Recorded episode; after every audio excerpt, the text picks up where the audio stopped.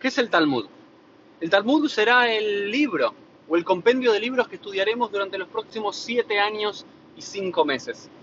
Pero ¿qué es el Talmud?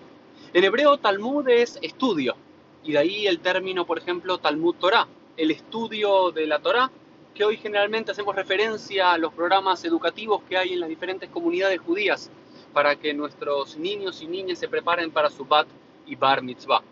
Pero el Talmud Torah es mucho más que eso. El Talmud Torah es un mandamiento religioso. Es el estudio de nuestras fuentes, de nuestra Torah.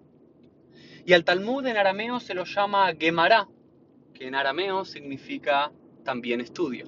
¿Y qué hace referencia al Talmud? Durante generaciones el Talmud no fue un libro o una compilación de libros como lo conocemos hoy, sino el estudio, el debate sistemático sobre la Mishnah.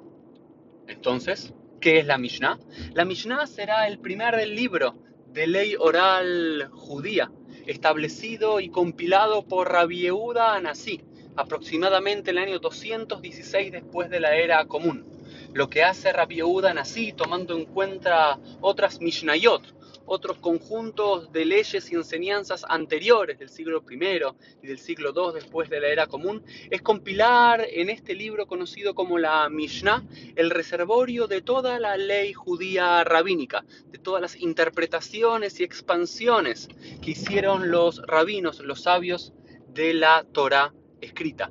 Y eso lo encontramos en la Mishnah. La Mishnah está dividido en seis órdenes, llamados en hebreo los seis Sedarim, Shisha Sidrei Mishnah, los seis órdenes de la Mishnah, cada uno de un tema diferente, y cada uno de estos órdenes a su vez está dividido en tratados, o masechtot en hebreo.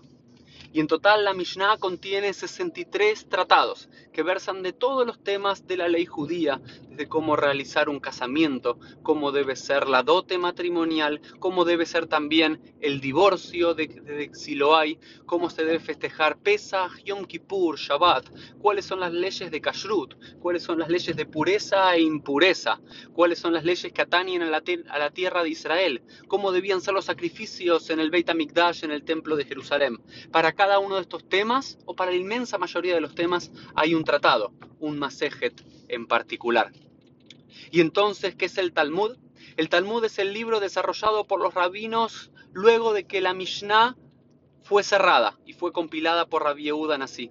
Desde mediados del siglo III después de la era común hasta el siglo VI después de la era común, generaciones de rabinos por más de 300 años en las diferentes academias rabínicas que había en la tierra de Israel y en Babilonia discutieron sobre la Mishnah, interpretaron cada uno de los versículos de la Torah, interpretaron cada una de las leyes de la Mishnah y de cada uno de los versículos de la Torah, dieron sus interpretaciones, sus ideas, compilaron allí reflexiones teológicas, filosóficas, Pusieron así también en el Talmud diferentes historias y relatos de la Biblia y de sus propias vidas. Y eso es lo que conocemos como el Talmud.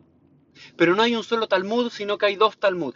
Está el Talmud Babli, o Talmud babilónico, y el Talmud Yerushalmi, o el Talmud jerosolimitano, o palestinente, como se lo conoce.